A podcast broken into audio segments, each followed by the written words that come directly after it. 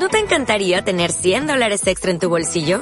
Haz que un experto bilingüe de TurboTax declare tus impuestos para el 31 de marzo y obtén 100 dólares de vuelta al instante. Porque no importa cuáles hayan sido tus logros del año pasado, TurboTax hace que cuenten.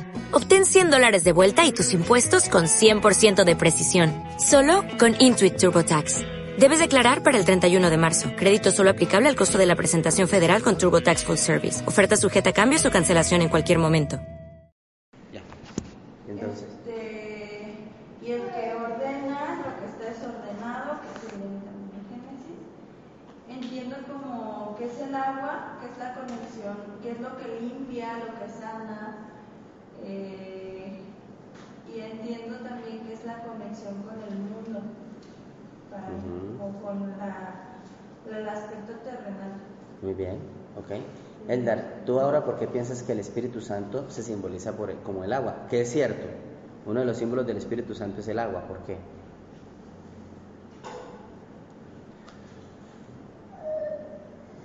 Pues fue lo que hablamos la clase pasada, ¿no? Que era como la conexión entre el agua, que es algo que no se ha podido, podido volver a crear, es algo divino, eh, y nosotros, los humanos, o como el- la carne.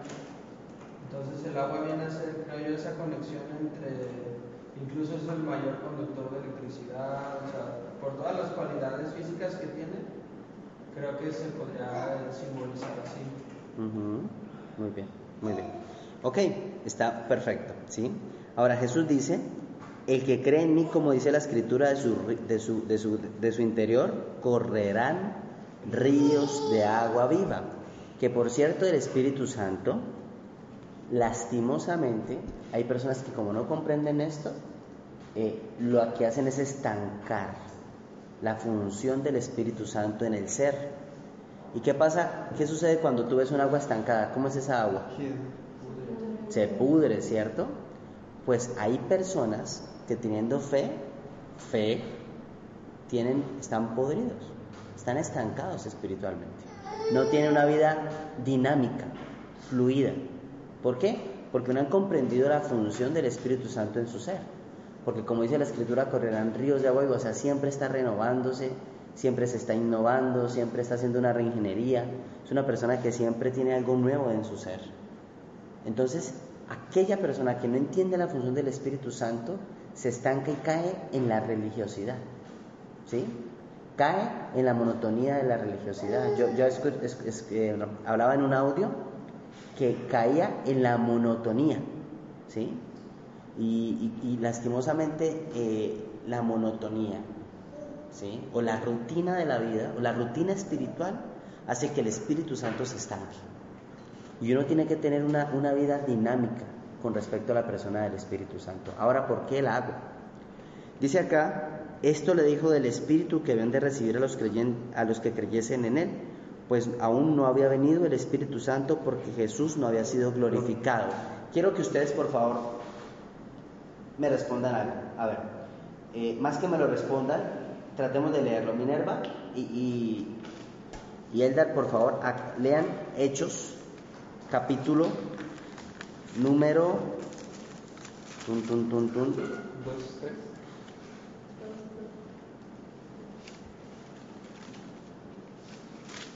Hechos capítulo número 3.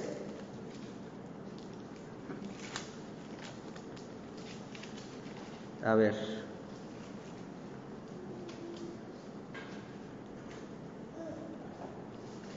No, Hechos capítulo... sí, yo sé, el 3 es, es que los dos son muy buenos. Los, los dos me sirven para lo mismo.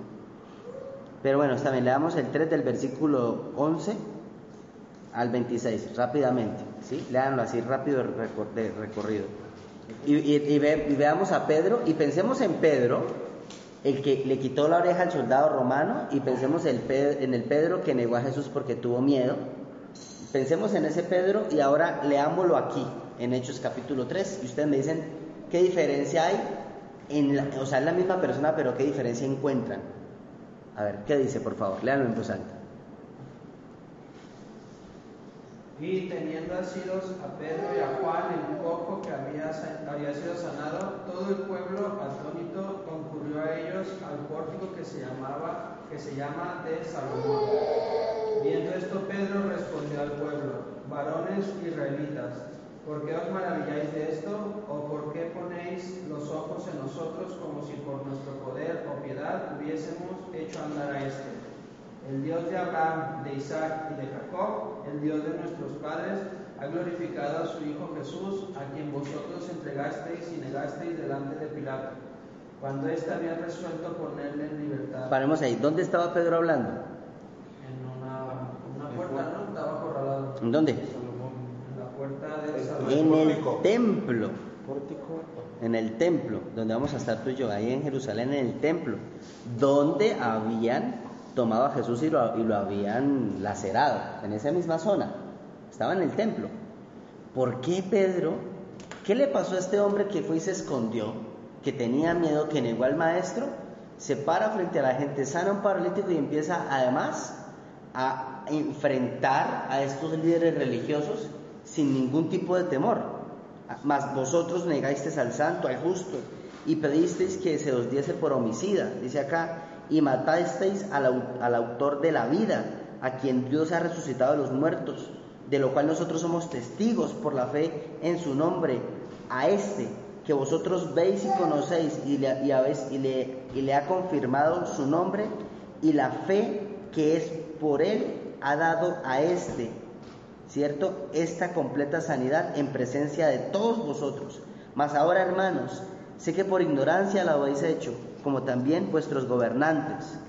Versículo 19, así que arrepentidos y convertidos para que sean borrados vuestros pecados. Versículo número 22, porque Moisés dijo a los padres, el Señor vuestro Dios os levantará profeta entre vuestros hermanos, como a mí, a él oiréis en todas las cosas que os hable. Tun, tun, tun, tun, tun. Y usted sigue leyendo el 4 y sigue dando ese maravilloso discurso, ¿cierto? Todo el capítulo 4. ¿Qué le pasó a este hombre? ¿Por qué este hombre habla con tanto denuedo, con tanto poder?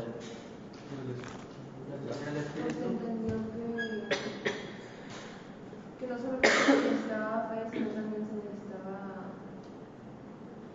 entenderlo del Espíritu Santo. Porque hay una gran diferencia y tienen razón. Sí, bueno, si ustedes siguen leyendo el discurso, dice que en ese día se bautizaron más de 3.000 hombres y mujeres, después de ese discurso. 3.000.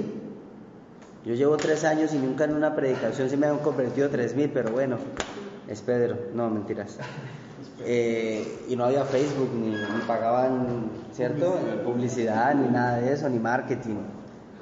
O sea, ¿qué hizo? ¿Cuál fue el secreto? Uno solo.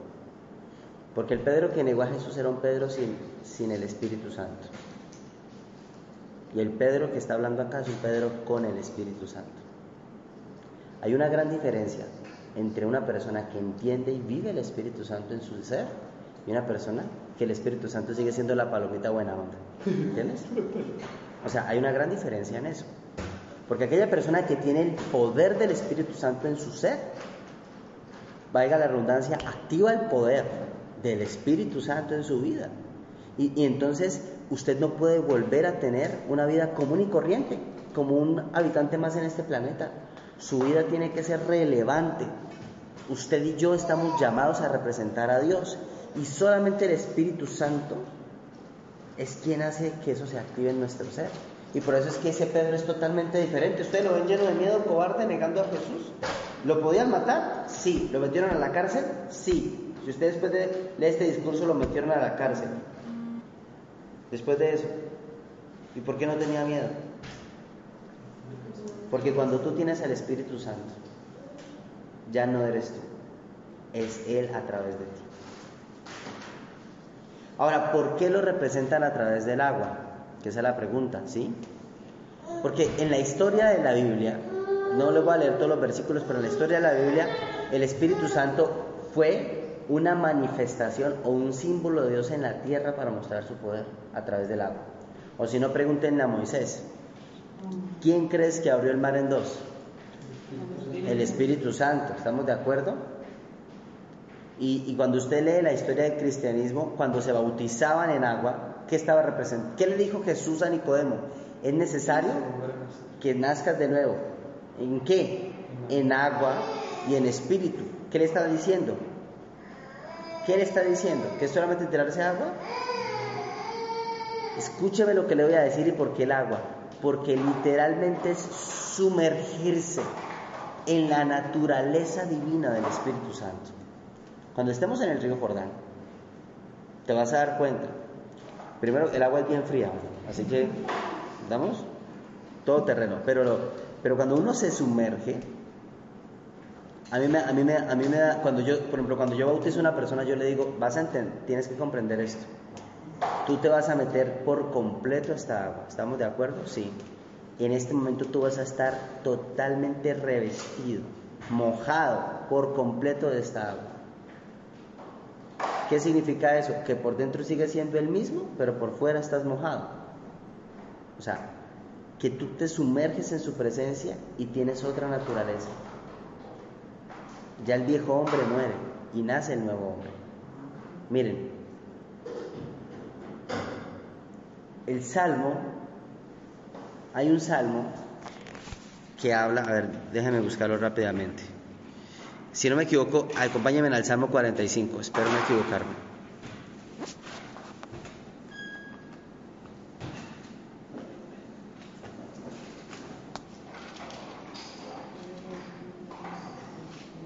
Salmo 42. Bueno, estaba cerquita.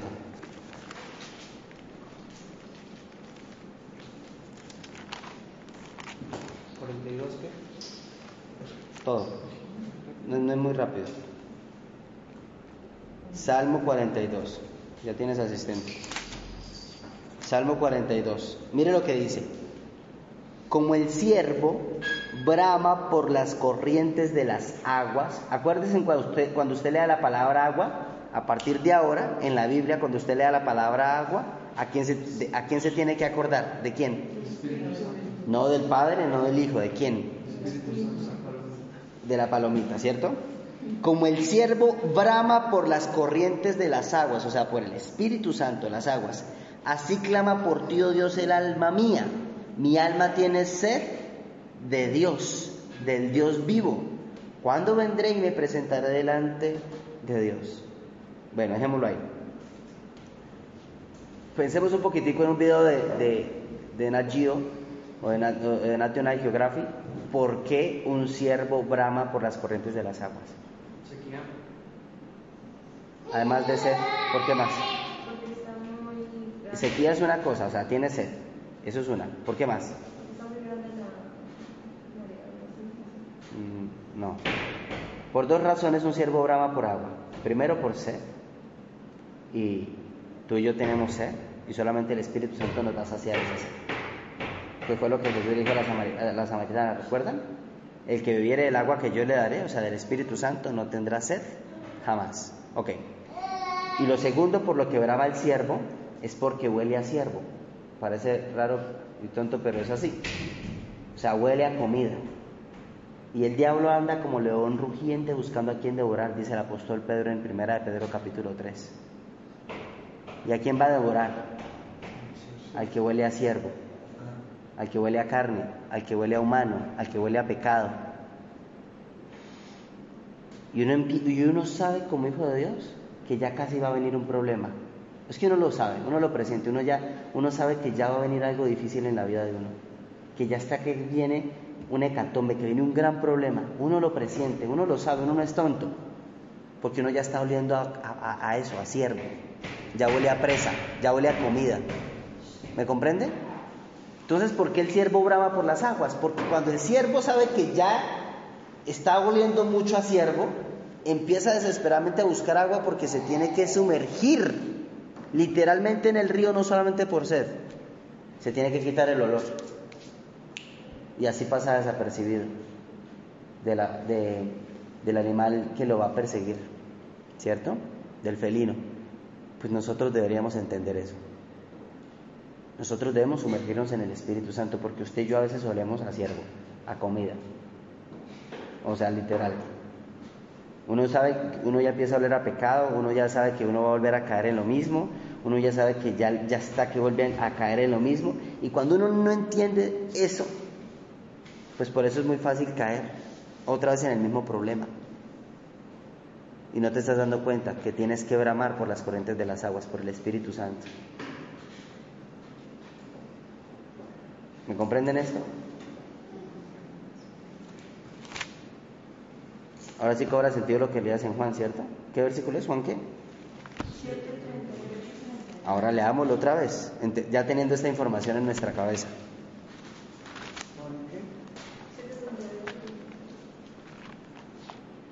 Juan 7:38.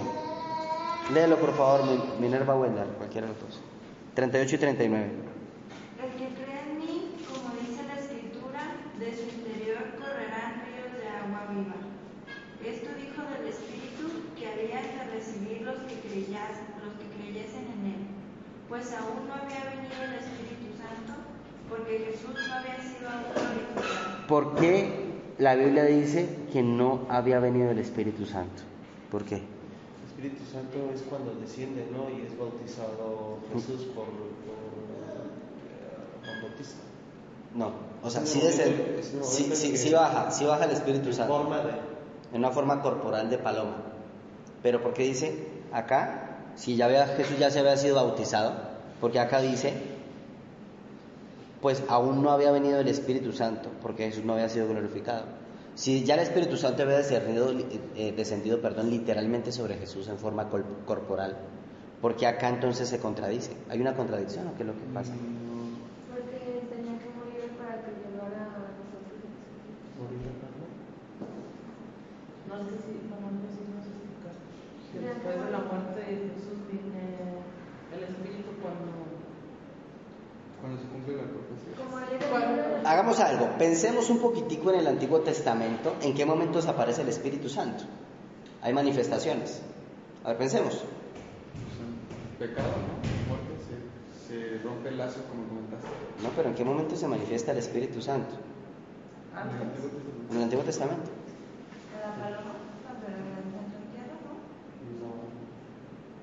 Por eso es un símbolo. Por, por eso. Cuando Eso, eso, eso es correcto. Tienes razón. ¿Qué más? Hay muchas. Y, o sea, montones. Pues por ejemplo los sueños de, de José. No. Como tú dijiste, ¿no? Cuando se abrió el mar. Cuando se abrió el mar en dos. ¿Qué más? ¿El antes no es antes o después? El arca de Noé. En la torre de Babel, cuando ya todos hablaban otros idiomas. Cuando todos hablaban lenguas. Tienes razón. ¿Qué más? Las codornices, ¿no? No. ¿Cuándo más? Pero acuérdense, cuando Moisés iba en el desierto y la columna de fuego que iluminaba en la noche para que ellos siguieran la ruta, ¿quién era? Ah. Agüita. Y la roca que les daba agua, recuerdan que un día golpearon la roca y salía agua de la roca. ¿Quién era? El agua era la roca, el agua, perdón, era el Espíritu Santo y la roca, ¿quién era? Cristo. Yo tengo que tocar a Cristo para llenarme del Espíritu Santo. ¿Qué más? ¿No, ¿Acaso fue, no, no fue el mismo Espíritu Santo quien estuvo con estos tres hombres que metió este, el rey Nabucodonosor en el horno de fuego y que danzaban en medio del fuego y dice que había un cuarto hombre? ¿Quién era ese cuarto hombre? El Espíritu Santo en forma de fuego para proteger a sus siervos. Ni un cabello se les quemó. Daniel. Daniel, el foso de los leones. Sansón con esa mega fuerza. No crean que es que Sansón tenía esa fuerza porque retomaba rap 3 todos los días. ¿Estamos de acuerdo? O sea, no. Sansón tenía esa fuerza, pero no era todo el tiempo, no era 24/7, solamente era, se activaba el poder de esa fuerza cuando tenía que hacer algo específico. Venía el Espíritu Santo, lo tomaba, hacía lo que tenía que hacer y se iba. La sabiduría de Salomón. No, no, esa sabiduría no, no hacía parte de- de- del Espíritu Santo. Eso, eso es un don, un don que Dios le dio, literalmente. El Padre se lo dio a él. Pero lo que quiero decir es, que en el Antiguo Testamento el Espíritu Santo no estaba de una, de una manera permanente. Eso es lo que quiero que me comprendan. No era permanente. Llegaba, actuaba y se iba. Llegaba, actuaba y se iba. Pero cuando muere Cristo, les conviene que yo me vaya porque vendrá otro después de mí, que los guiará y que el mundo no conoce. Le dice Jesús a los discípulos, ¿quién es? El Espíritu Santo. Y es que el Espíritu Santo a partir de la resurrección de Cristo, de la resurrección, perdón, no de la resurrección, el Espíritu Santo después del Pentecostal, Pentecostel, después de los 10 días que ellos están orando, ahí es donde empieza la época o la era del Espíritu Santo. Nosotros, después de que los apóstoles recibieron esas lenguas de fuego, dice la Escritura, a partir de ese momento, ¿quién nos dirige a nosotros en este planeta es el Espíritu Santo? Con decirles que cuando usted recibe a Cristo en su corazón, en realidad, en realidad lo que recibe es al Espíritu Santo, no a Cristo. Cristo está en el cielo. El Señor está a la diestra del Padre. Él está arriba. Pero quien tenemos aquí es el representante de Cristo, al Espíritu Santo. Los tres son uno. Pero es el Espíritu Santo. Y el Espíritu Santo tiene ciertas manifestaciones. Y por eso es que a veces las personas cuando no entienden el poder del Espíritu Santo, que desgraciadamente mucha gente agarra los dones del Espíritu Santo o el mismo poder para hacer shows espirituales. Eso es cierto. Pero, pero también es cierto que mucha gente solamente logra sanarse en el poder del Espíritu Santo. Solamente Él quita la sed, ¿cierto? Entonces, ¿qué más? ¿Cómo lo representaron acá Chuy y, y, Andrea? ¿A forma de corazón? Sí, y el fuego. Porque nosotros lo soportamos con, justamente con Hechos 2, 3. ¿Qué dice Hechos 2, 3? Voy a leer desde, desde el 2, porque es lo que acabas de mencionar, porque están en el día de, de Pentecostés y dice que de repente hubo un estruendo muy fuerte y casi se saturó toda la, la sala del ruido y bajó, bajó del cielo unas lenguas repartidas como de fuego, De fuego. asentándose sobre cada uno de ellos. Paremos ahí. Unas, unas lenguas Ajá, en forma de qué? de fuego. Hechos capítulo qué? Dos, ¿Dos qué? versículo del 2 al 3. Aparecieron lenguas repartidas como de fuego asentándose sobre cada uno de ellos. Paremos ahí. ¿Por qué en forma de fuego? Ya entendemos el agua que quita la sed y que nos quita el olor a comida. ¿ok? ¿Por qué fuego? Porque nos va a iluminar en, en este planeta. Primero nos ilumina, ¿qué más? Purifica. Purifica. Muy bien. Porque el fuego no solamente nos ilumina, sino que nos purifica. Nos purifica el fuego. Y nosotros quisimos ponerlo en el corazón porque creemos que ahí es donde reside, como es el filtro de todo ese rollo. Este, pues Y ahí le duele. se- ¿Le duele? Entonces, como dice, se fueron llenos del Espíritu, ajá, asentándose sobre cada uno de ellos, pues nosotros decíamos que se Cora. Ujú. ¿Qué más? Ahora, eh, acuérdense en que Elías oró para que cayera fuego del cielo. ¿Recuerdan esa, esa parte o no? ¿No recuerdan? Acompáñenme al libro de Reyes, capítulo número 1, versículos números... ¿Uno de Reyes? Primera de Reyes, capítulo número creo que 18. Espero no equivocarme. Si no es el 18, es el 19. 18. Mm, Demen, demen, demen. el 10, ¿Alguna vez 13, has las- jugado alguna apuesta de, de adivinar versículos con alguien? Porque no. Elías, sí, 18. Versículo número. Primera Reyes 18, versículos número 20. Bueno, no, no, es que es muy largo. Leámoslo desde el versículo. A ver, rápido, alguien que lo lea rápido, desde el versículo 24 en adelante, Andrea. Pero rápido. Léelo rápido, rápido, rápido. Toma. Acá más rápido. Desde el 24, desde el 24 en adelante, ¿qué está? Invocad luego vosotros el nombre de vuestros dioses, y yo invocaré el nombre de Jehová, y el Dios que respondiere por medio de fuego, ese sea Dios. Y todo el pueblo respondió diciendo, bien dicho. Entonces Elías dijo a los profetas de Baal, escogeos un buey y preparadlo vosotros primero, porque sois lo- los más, e invocad el nombre de vuestros dioses, mas no pongáis fuego debajo. Y ellos tomaron el buey que les fue dado y le prepararon, e invocaron el nombre de Baal desde la mañana hasta el mediodía, diciendo, Baal, respóndenos. Pero no había voz ni quien respondiese entre tanto. Entre tanto, ellos andaban saltando cerca del altar que habían hecho. Y aconteció al mediodía que Elías se burlaba de ellos diciendo, gritad en alta voz porque Dios es, quizá está meditando o tiene algún trabajo, o va de camino, tal vez duerme y hay que despertarle. Ellos clamaban grandes a grandes voces y se sajaba, y se sajaban, Se sajaban el cuchillos y con las Ah, paremos ahí. Mira lo que dice. Dice entonces que Elías le dice a sus profetas de Baal, ustedes tienen un Dios, yo tengo otro Dios, hagan un altar, yo hago otro. Y empecemos a clamar a nuestro Dios. Y el Dios que descienda en forma de fuego, ese es Dios. ¿Qué hacían ellos? Acá hablando de los estados alterados de conciencia. ¿Qué hacían ellos para entrar en esa, en esa atmósfera espiritual y tratar de que su supuesto Dios cayera en forma de fuego? ¿Qué hacían? Físicamente ellos, ¿qué hacían? Se sajaban el cuerpo. ¿Por qué creen que lo hacían?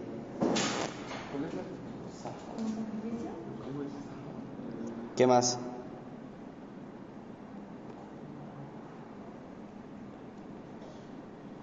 ¿Qué pasa? ¿Qué más? ¿Por qué más? Se sajaban el cuerpo, se lo cortaban.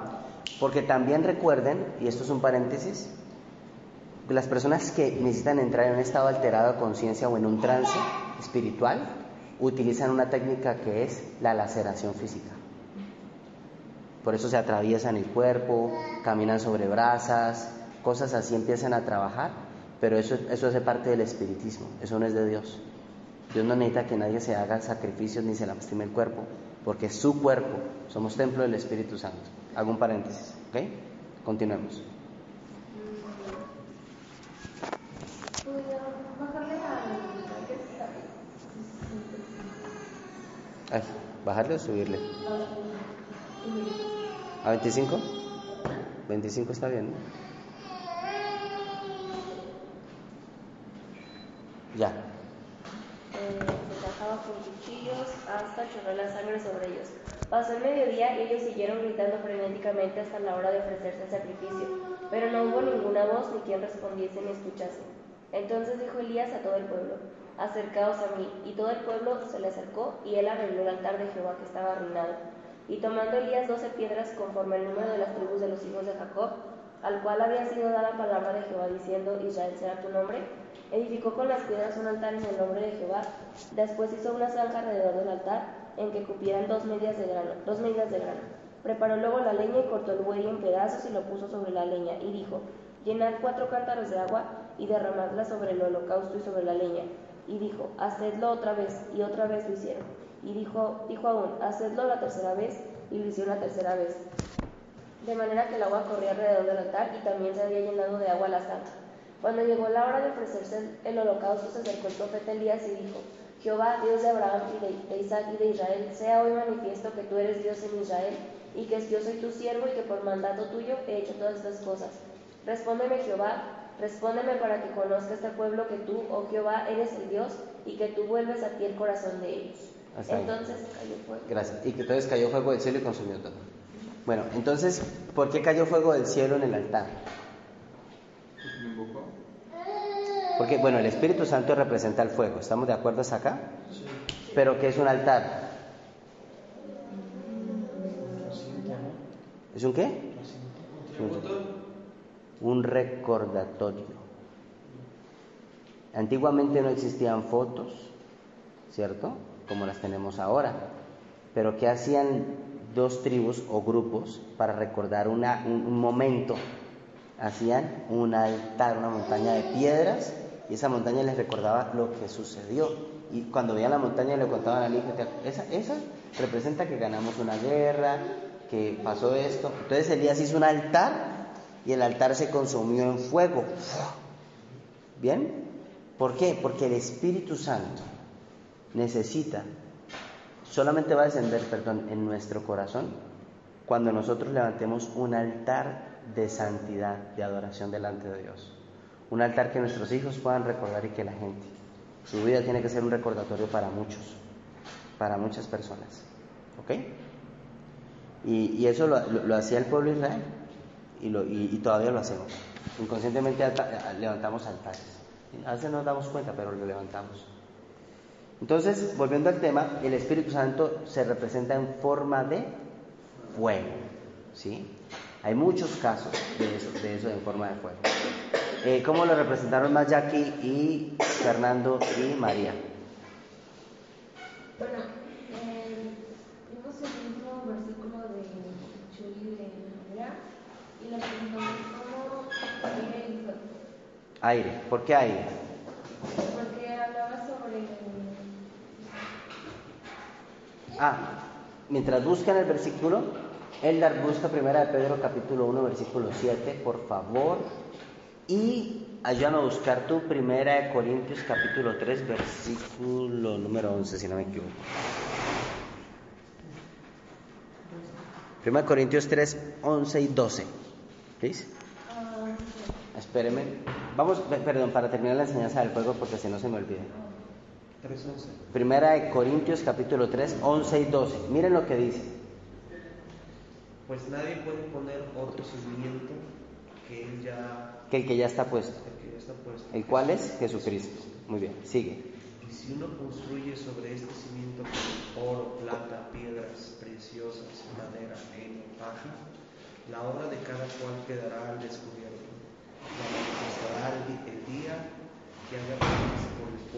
O sea, ¿por quién? ¿Quién va a probar la obra? ¿El o el espíritu? El Espíritu Santo.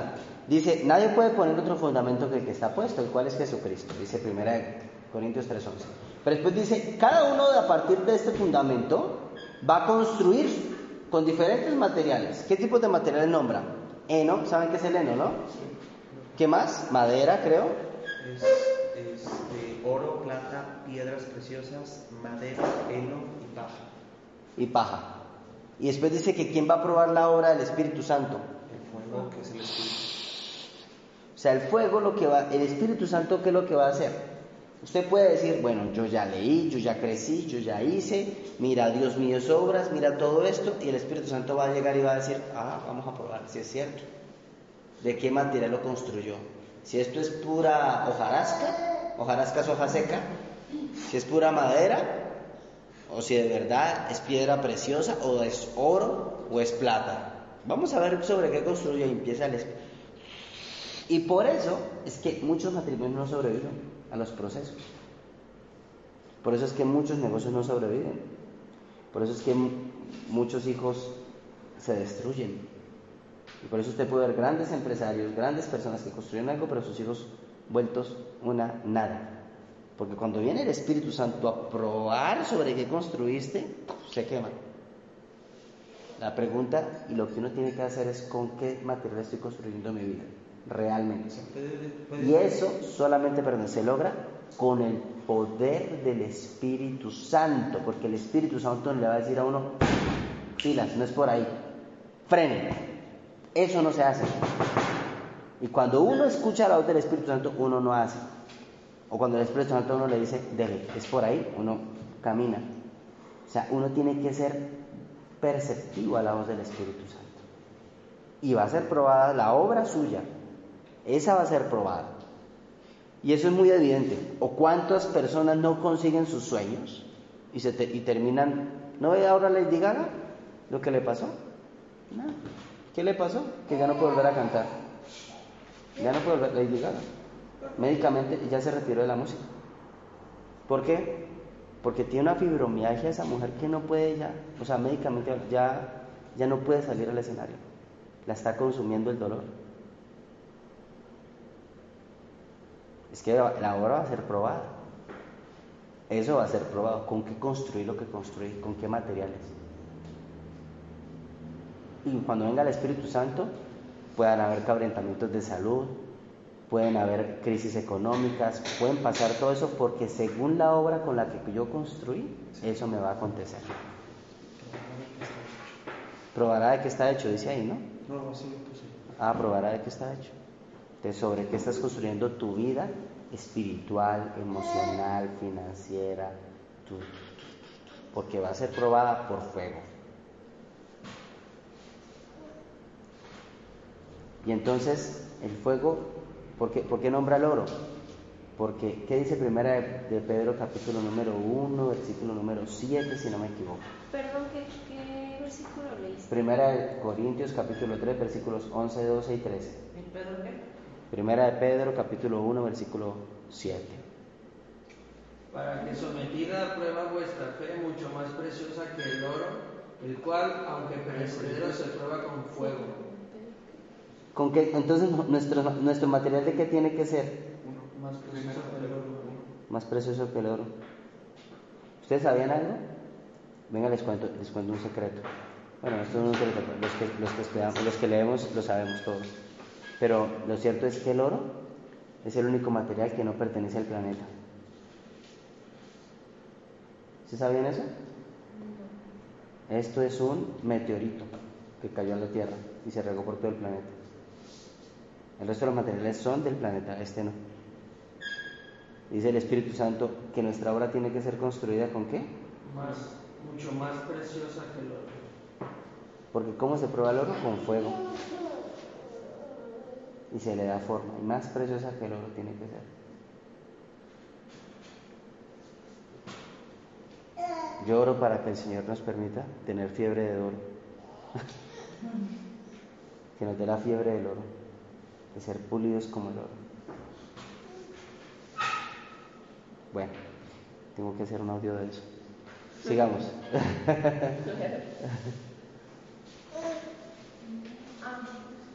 Aire. Eh, ¿Cuál leíste? Primera de Pedro, capítulo 1, versículo 7. ¿Y la otra cuál era? ¿Capítulo qué es? 1.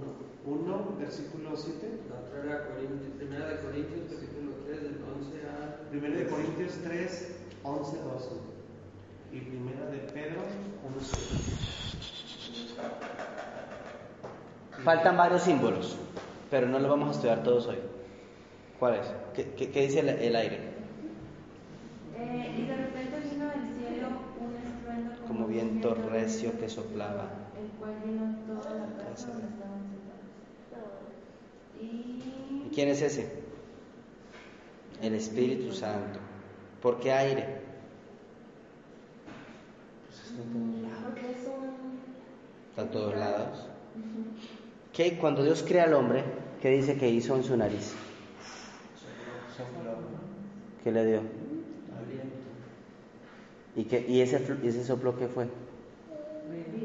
¿Pero quién es? El Espíritu así funciona. El Señor sopla el Espíritu Santo y el Espíritu Santo le da conciencia al hombre, que es la parte espiritual. Acuérdense que hay dos espíritus, según Romanos capítulo número 8, versículo número 16. Y los que son guiados por el Espíritu de Dios, en mayúscula, estos son hijos de Dios, porque Dios no nos dio espíritu de, no- nos dio espíritu de qué? De adopción, creo que es lo que dice, por el cual clamamos, Abba Padre. Romanos capítulo número 8, versículo 16. Y también vamos a leer Juan capítulo número 20. Vamos a ir a Juan capítulo 20. Juan, ¿qué? Juan 20. Juan, capítulo 20. A ver, déjenme buscarlo. Resurrección. Juan 20, 22. Uy, sí. Juan 20, 22. A ver, ¿qué, ya aquí que dice Juan 20, 22. Y él da Romanos capítulo número 8, versículo número 15 y 16. Apenas te sopló sobre ellos.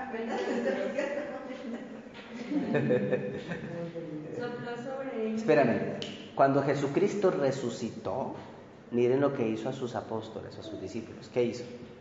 Léelo, por favor. Sopló sobre ellos y les dijo, reciban el Espíritu Santo, a quienes les perdonen los pecados. Dios se los perdonará, y a quienes se los retenga, Dios se los retendrá. Jesucristo entonces cuando resucita hace lo mismo que hizo el Padre con Adán. ¿Qué significa eso? Pero- Cuando Adán y Eva pecaron, murieron espiritualmente. ¿Estamos de acuerdo? Cuando yo recibo a Cristo, en ese momento vuelvo al estado adámico, a tener conciencia espiritual. Por eso uno ya tiene freno.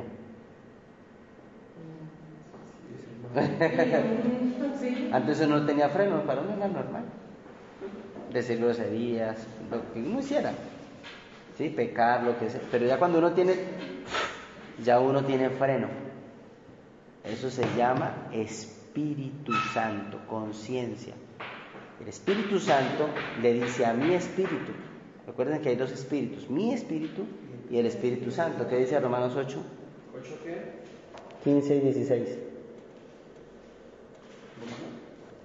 Pues no habéis recibido el espíritu de esclavitud para estar otra vez en temor, sino que habéis recibido el espíritu de adopción, Por el- por el cual clamamos, Abba, Padre, ¿qué significaba Padre?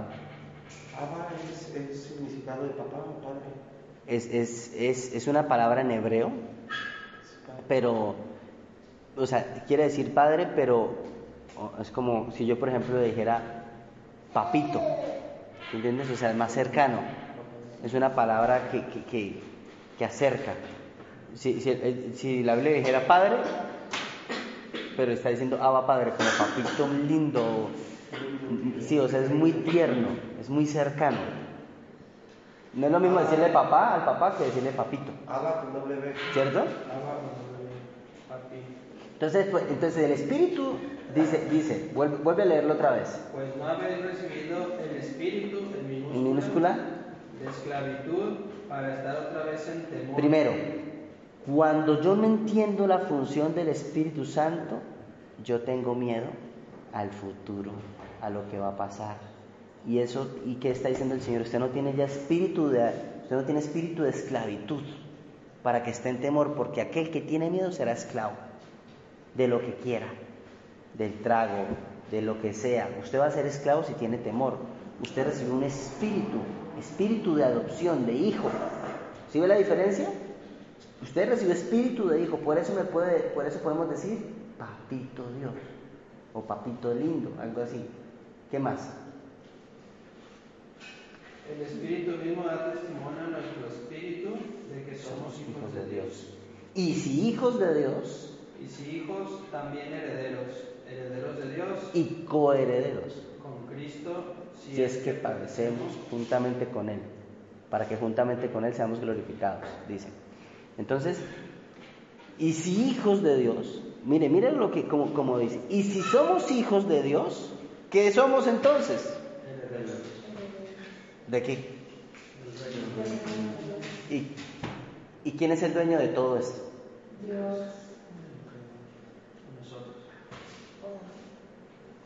¿Eso qué quiere decir? Pues, como el otro día estábamos viendo el de el hijo pródigo, ¿no? Hijo que sí vivió con él le reclamó que, Eso. que él nunca se había comido un cordero con sus amigos. El, el- el hermano del hijo pródigo. Y que el papá le dijo, pues, ¿por qué no hiciste? Aquí había.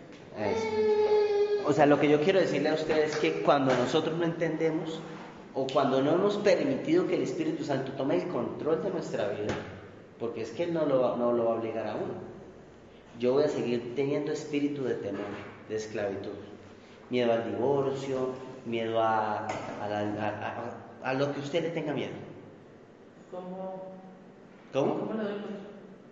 ¿Cómo le doy el control? Muy sencillo. Eso es, eso es lo más sencillo del mundo. Conociéndolo, buscándolo. Búscalo. Nadie ama lo que no conoce. ¿Conoce? Ámalo. Estúdialo. Léelo. Ahí está. Nadie ama lo que no conoce.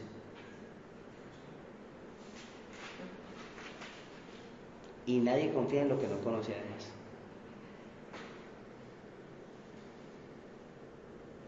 Pero dice entonces, herederos de Dios y coherederos con Cristo. ¿Usted sabe qué significa eso? ¿Coherederos con Cristo? O sea, al lado. O sea, no es para Cristo solo. Literalmente, por la acción de, de- de Cristo en la cruz y por la presencia del Espíritu Santo, lo que hizo el Padre es darme el privilegio de literalmente ponerme al nivel de Cristo. Es demasiado en la tierra. Y por eso es que Cristo le dice a sus discípulos, ustedes harán cosas mayores que yo. ¿O no se lo dijo? ¿Ustedes se acuerdan? Y es verdad. Así. Coherederos con Cristo. Ah, pero viene la letra chiquita del contrato. La que no nos gusta. ¿Y qué dice cuál es la letra chiquita? Ahí léelo, léelo, con, léelo con injundia. Ahí mismo. Si es que padecemos juntamente con él. Ay, no, ya empezó el padecimiento. No, no, no. no. Mejor quíteme la herencia. No, no. No quiero ser procesado. No, no, no. No, no, no. No, eso, eso de vivir una vida de santidad no es más rico pecar. Más rico pecar, más rico decir mentiras, más rico. No. Yo no quiero padecer. Porque hay gente que decide no padecer. Y quiere llevarse la. la- no, duele.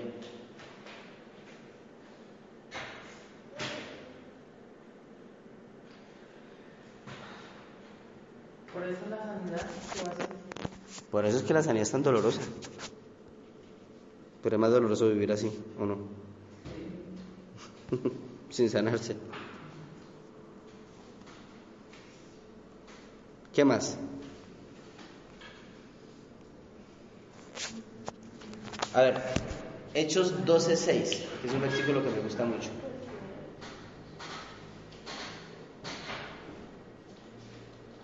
¿Quién lo quiere leer? A ver, alce la mano, hablando de esto de, de si padecemos juntamente con él. A ver, Jackie, Hechos 12:6.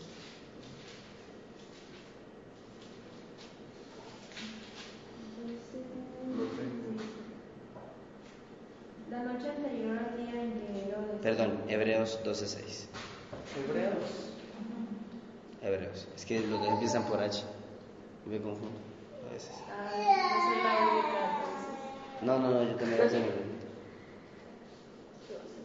Ya. ¿Qué dice? Porque el Señor al que ama disciplina y azota a todo el que recibe por hijo. A ver. A ver, vuelve a leer. Porque el Señor al que ama disciplina y azota a todo el que recibe por hijo.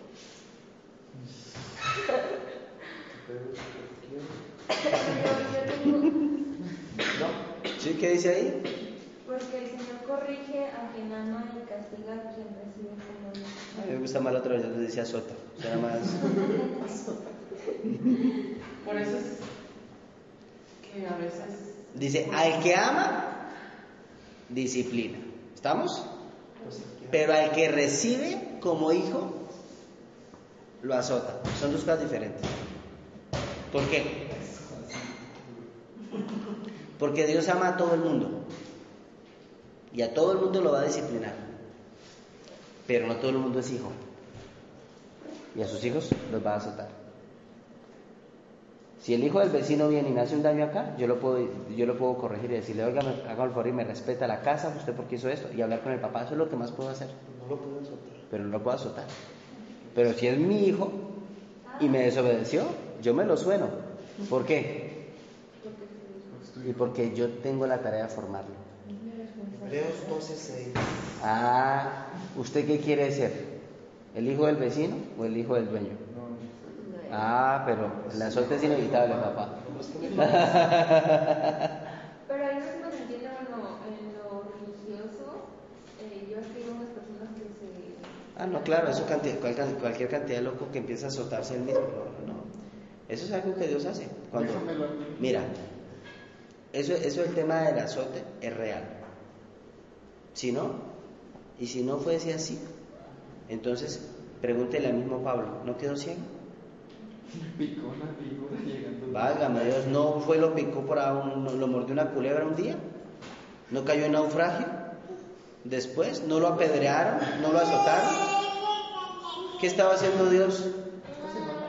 Te voy a soltar. Diciéndole, usted es mi hijo, usted, usted es mi hijo y lo quiero tanto que no lo voy a dejar así como está.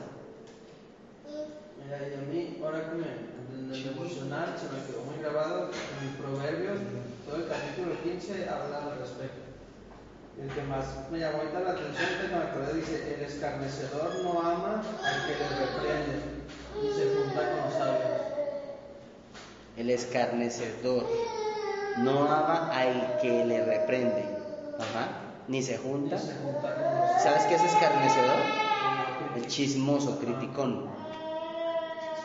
El que le gusta el chisme, no permite que lo corrijan, ni se junta con sabios.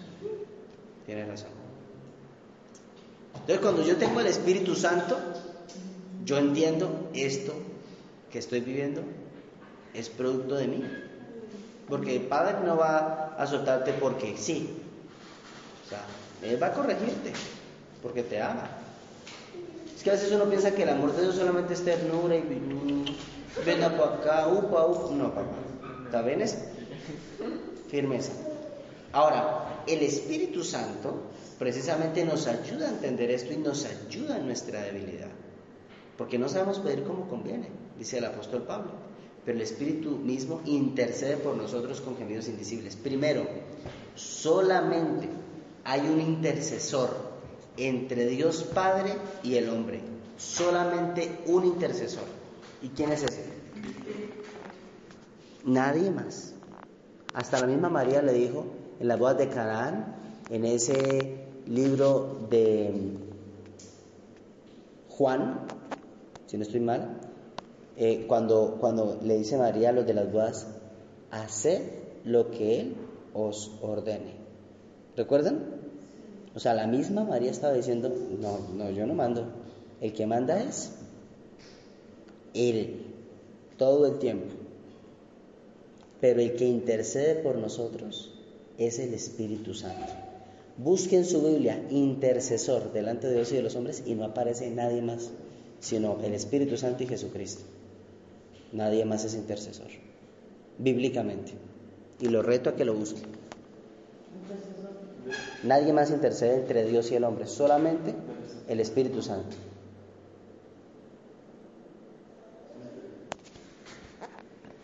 Decía un líder que yo tenía, Dios no necesita mandaderos. Dios habla directamente con sus hijos. Pues yo como padre hablo conmigo, yo porque necesito un intermediario, ¿no? Nadie más. Ahora, quiero decirles algo, lastimosamente nuestra cultura, que es una, una, cultura de matriarcado, por eso la figura de la madre es una figura tan imponente en nuestra cultura, ¿no? Tengo una pregunta. Dale. O sea, uno, a través del Espíritu Santo, bueno, el, Espíritu Santo intercede por nosotros. Delante del Padre. Pero, por ejemplo, cuando Dios se quiere comunicar con nosotros y que le mandaba un ángel a la Virgen María, que se le apareció un ángel y le decía, sácalos de Judea y llévatelos. O sea, utilizaba ángeles, ¿no? Total. Y es cierto, lo hacía. Por eso se llama Antiguo Testamento y Nuevo Testamento. Por eso Jesucristo dice en la cruz, hoy todas las cosas son hechas nuevas. ¿Por qué? Porque Dios lo hacía. Porque el Espíritu Santo no estaba en nosotros, en la tierra. Jesús no había sido glorificado. Cuando Jesucristo es glorificado, viene el Pentecostés, se acaba eso. Ya se acaba. Que claro que el Señor todavía sigue mandando sus ángeles y todo eso, pero pues los ángeles son siervos del Señor, no son siervos míos. Sí, yo le puedo decir al Señor en una oración, Señor, envía tus ángeles para que me guarden. Y lo, y lo puedo hacer, pero ni siquiera yo me voy a dar cuenta mi relación tiene que ser con Él directamente. Mira, es que nosotros debemos entender esto. Cuando Cristo muere en la cruz, se me fue la clase y no pude hablar de él. Es que esta clase del Espíritu Santo es muy larga. Cuando Cristo muere en la cruz, dice la Biblia que la tierra tembló. ¿Se acuerdan? Se estremeció. Se estremeció. Y el templo, y el templo, ¿se acuerdan lo que pasó en el templo? ¿Qué pasó? El velo del templo se rasgó en dos. ¿Sí se acuerdan o no? Eso está escrito en los evangelios. En Juan capítulo número 18, 19, está escrito para el Mateo 20, eso está escrito en los evangelios. El, el velo del templo se rasgó en dos. ¿Usted sabe lo que significa eso? ¿No? No, ¿Usted sabe lo que significa que el velo del templo se rasgó en dos? Sí, era un velo muy fino, pero ¿por qué? Eso, ¿Por qué la Biblia es tan clara con eso? literal una separación. Era, era una separación. Préstame una, préstame una baja. Acá está.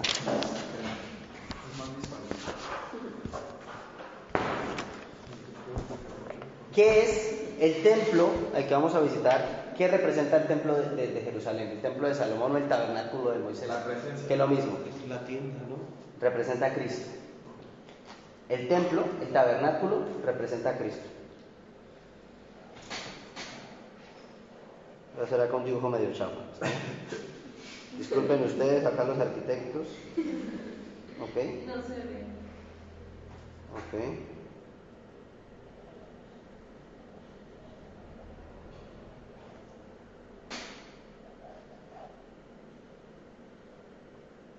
Imaginen que esto es un ángel, ¿ok? Quiero que se imaginen que esto es un ángel, por favor. ¿Este? ¿Estamos de acuerdo? Imaginen que esto es una mesa. Perdón que lo estoy haciendo acá como... Igual lo estoy haciendo así como... Bueno, digamos que esto es una mesa. Estas son las patas. Muy bien. Y acá asumamos que hay un...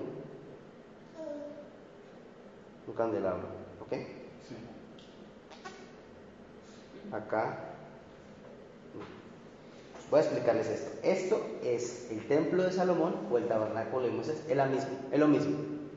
Lo que pasa es que el tabernáculo estaba en el desierto y el templo después es ya con piedra. Pero es lo mismo. ¿Ok? Este lugar, a este lugar, ¿se acuerdan cuando Jesús dice en la Biblia que fue niño y fue al templo? Todo el pueblo ingresaba a este lugar con sus corderos para el sacrificio. Y acá había un altar para el holocausto. Y acá había unos palos de madera sobre los cuales se colgaban los corderos. Se colgaban los corderos acá, en madera. ¿Por qué se colgaban en madera los corderos? Porque maldito es todo el que es el colgado en madera, ¿recuerdan? O sea, el cordero se hacía maldito por los pecados de las personas. Le agarraban la sangre al cordero. Después venían los sacerdotes y se lavaban acá en algo que se llamaba el lavacro. Rápidamente. Los sacerdotes llegaban acá y había unas escaleritas y tiraban parte del cordero. La grosura. ¿Qué es la grosura? La grasa. La grasa. La grasa. Y entonces, ¿usted imagina ese asado tan bueno? A punta de grasa. Y eso, ellos lo hacían como olor fragante hacia Dios. Usted dirá, ¿pero por qué? Pues yo entiendo muchas cosas. Primero, porque Dios necesitaba que la gente no comiera grasa. ¿Estamos? Para la dieta. Sí, para el colesterol y todo. Eh, pero la verdad es que la grasa era, eh, todavía se usa mucho la grasa para cocinar. Entonces era muy preciada, era un combustible para ellos. Pero eso se lo entregaban a Dios, que era lo mejor. Y una parte. La otra parte del cordero se distribuía en los sacerdotes. Y bueno, por eso los diezmos. De ahí viene los- el famoso diezmo. El resto era, el 10% del cordero era para el sacerdote, para su comida. Pero los sacerdotes hacían este trabajo y entraban acá con un cubito de sangre, un cubito de sangre de, de- de estos holocaustos. Y acá había una mesa con 12 panes, que representaban los 12 panes, Las 12 tribus. y los 12 apóstoles. Y también había un candelabro de 7 brazos, llamado menorá. Muy bien. Entonces entraban acá y comían el pan entre ellos, daban gracias a Dios porque siempre estaba la luz encendida y había aceite, que el aceite es un símbolo del Espíritu Santo, porque eso siempre estaba encendido para ungir. El- uno de los símbolos es el aceite. O sea, estaba la representación del aceite y la representación del cuerpo de Cristo, que es el pan, ¿recuerdan? Comed de mi cuerpo y el pan y la sangre del cordero que representaba a Cristo. Estaban acá. Y después ingresaba un sacerdote una vez al año a este lugar a rociar la sangre alrededor del arca. Shhh, La rociaba. ¿Por qué rociaba la sangre alrededor del arca? ¿Qué había dentro del arca? El, las, las tablas del pacto. Las tablas del las tablas, los diez mandamientos que Moisés rompió. ¿Qué más? El maná que cayó del cielo. Tercero, y, segundo y tercero, la vara de Aarón que floreció. Una varita que no sembraron, pero floreció. Tres cosas. La vara representaba que el hombre iba siempre a desobedecer la autoridad que Dios delegaba. El, eh, las tablas de la ley significaba que el hombre iba siempre a desobedecer su palabra y estaba rota por eso. Y el maná del cielo representaba que el hombre siempre iba a despreciar la provisión de Dios. Ya comíamos, ya, chao. Y aquí nos das esto. Entonces, cuando Dios veía esas tres cosas, dice la Biblia que la ira se encendía, pero entonces regaban sangre y la sangre apaciguaba como subir a sangre. Esa era como la, la lógica espiritual. Ahora, cuando Cristo muere es el cordero que cuelga en el madero y vive todo este proceso. ¿Sabes que todo esto es Cristo? Y llega acá donde el Padre satisface y ya nunca más hay sacrificios. Pero ¿a qué voy? Jesucristo dice, yo soy el camino, la verdad y la vida. ¿Recuerdan eso? Esta puerta se llamaba el camino, esta puerta se llamaba la verdad y esta puerta se llamaba la vida. Nadie viene al Padre, porque acá estaba la presencia de Dios, nadie podía entrar. Era el lugar santísimo. Nadie viene al Padre si no es por mí. Entonces cuando Jesucristo dijo eso, ellos entendían ese versículo, nosotros no. Nosotros suena muy poético. Ellos sí lo entendían literal. Tienes que vivir este proceso. Pero eso era ilógico porque acá nadie podía entrar, solamente el sumo sacerdote una vez al año. Y si era pecado, y si era un hombre lleno de pecado, moría. Porque acá habitaba la presencia de Dios. La Shejina. Donde está la luz no estaban las tinieblas. Si este hombre estaba lleno de tinieblas, la luz moría. No porque Dios lo mataba, moría. ¿Ok?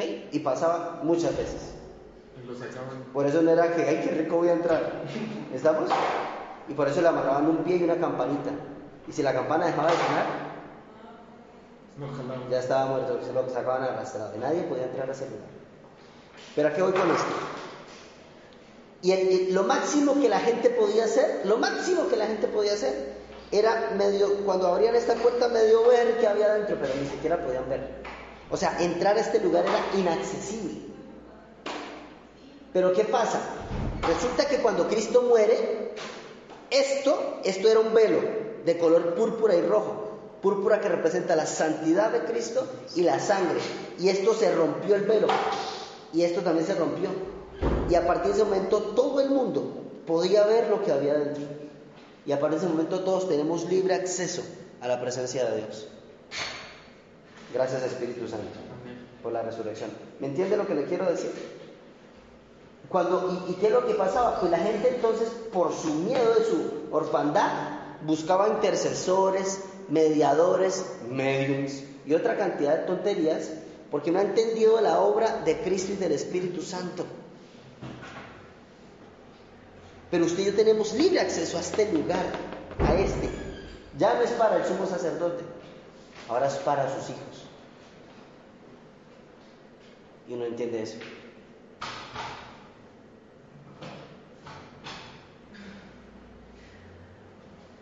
como, como si abrieras mi mente. claro, porque como uno se sienta tan pecador y tan... ¿Y qué dice el Señor? No, me hable de pecado, yo morí por ese pecado. ¿No ve, ¿No ve mis manos? Mira, mira, mira mis cicatrices. Tenemos libre acceso a la presencia de Dios.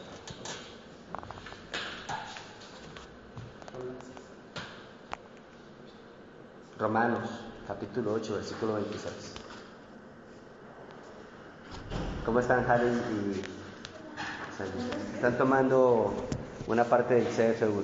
Acá yo soy, acá yo soy regañón. No sé, yo creo que es que yo me estoy demorando en la clase. Romanos 8:26. Romanos 8:26, rápidamente, por favor. ¿Toma? Sí, yo no terminé. Es que voy en el 5%, yo creo, de explicar el Espíritu Santo. ¿Y no vamos a mandar la lectura 8.26. Sí, lo vamos a mandar la lectura, pero hoy. 8.26. De igual manera, escuchen esto. El Espíritu Santo nos ayuda en nuestra debilidad. Esperen, esperen. De igual manera, ¿usted se siente débil? ¿Se siente pecador? Sí, yo también. No pasa nada, esto es humano. De igual manera, el Espíritu Santo nos ayuda en qué? En nuestra debilidad. Ah, ¿por qué? Pues, no escucha. Pues que hemos de pedir como pues, conviene. Pues ¿qué hemos de pedir como conviene? No lo sabemos, dice ahí. A veces uno pide una cosa y, no es lo que uno necesita. Pero el- Es verdad, es como la que dice, Señor, dame un marido, dame un marido. Y yo creo que el Espíritu Santo dice, Señor, no, no, no, per- perdónala, no la escuches. Ella no quiere un marido, ¿estamos? Ella lo que quiere es sanarse para que llegue un buen hombre a su vida y de esa manera formar un hogar, pero no le des cualquier marido, porque cualquier marido va a encontrar. Yo creo que eso es lo que hace el Espíritu Santo, pues no sabemos pedir como conviene.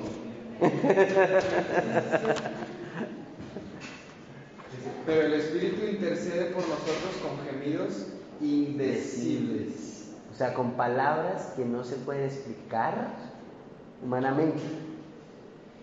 Yo no sé si a usted le ha pasado, pero hay gente que, no sé si ha escuchado, gente que empieza a orar y empieza a hablar en lenguas. ¿Sí? No se le haga raro, en verdad. Bueno, yo, la Biblia dice que eso no se tiene que hacer públicamente, hay una regla. Pero cuando usted lo escuche, respételo. Pues, Sí, sí lo he leído. Pero, pero, o sea, hay que respetar eso, porque, porque llega un momento donde una persona lo que quiere expresar, abres por favor que llegó persona, ah, ya se abrió. Porque muchas veces una persona quiere expresar una oración, pero no sabe cómo decirla, porque hay palabras en español que no abarcan el conocimiento. ¿Y qué es lo que hace el Espíritu Santo? La traduce. O sea, él entiende la intención, porque él está aquí. Y él le dice al Padre, Padre, esto es lo que él quiere decir. ¿Entiendes? Es un intérprete. Por ejemplo, Pero entonces cuando hay personas que empiezan a hablar así y luego no se acuerdan de que dijeron. no importa, porque acuérdate que es una relación entre el espíritu y el espíritu. Tu mente de pronto no lo puede traducir, pero hay que respetarlo. Pero lo que se tiene, pero lo que la Biblia dice es que no se haga públicamente. La Biblia dice que si va a hacerse, que se haga en lo secreto. Eso dice el apóstol Pablo. Porque dice, porque dice, ¿para qué? ¿Para qué se puede hablar en lengua si nadie entiende? Eso es lo que dice, o sea, no, no vale la pena. O sea, pr- prácticamente. Hay una mujer en un templo que habla así y da oraciones y Sí, eso es que cantidad de gente loca, pero a lo, que, a- a lo que yo voy es que dice la Biblia no lo haga públicamente. Pero ¿cómo se sabe que se va a hacer eso? O sea, si dice la Biblia que se lo vas a hacer, no lo hagas públicamente. Porque dice, la única manera es que alguien lo interprete.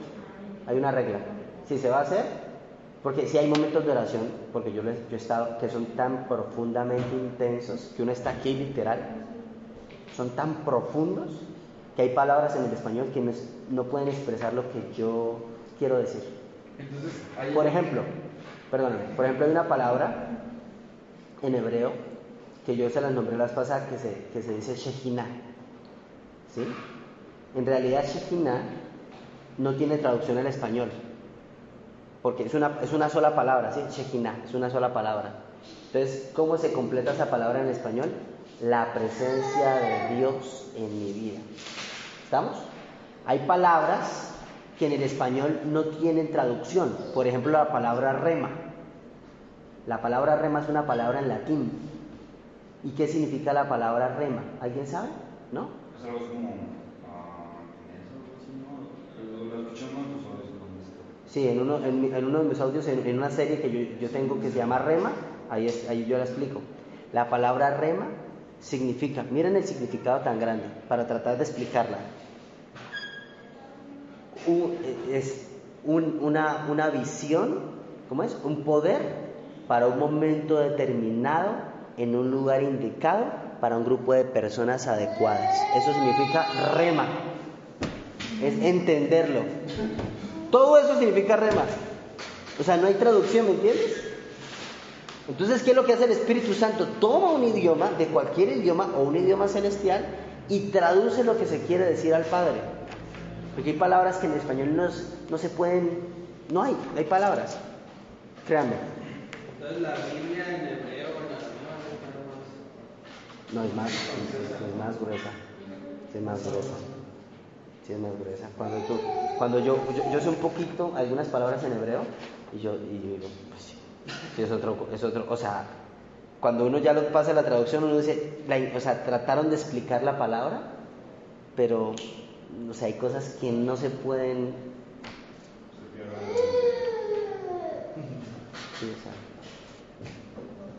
como hay palabras en español que en inglés no hay traducción, igual. ¿O no? No hay traducción. Entonces se tiene que explicar la palabra. O sea, eso es lo que yo quiero que usted me comprenda. ¿Y qué hace el Espíritu Santo? Intercede o interpreta también por nosotros delante de Dios con gemidos indecibles, con palabras que no se pueden expresar, que no se pueden decir. ¿Estamos claros hasta acá? Clase del Espíritu Santo número uno. Creo que vamos a tener unas dos o tres. ¿Listo?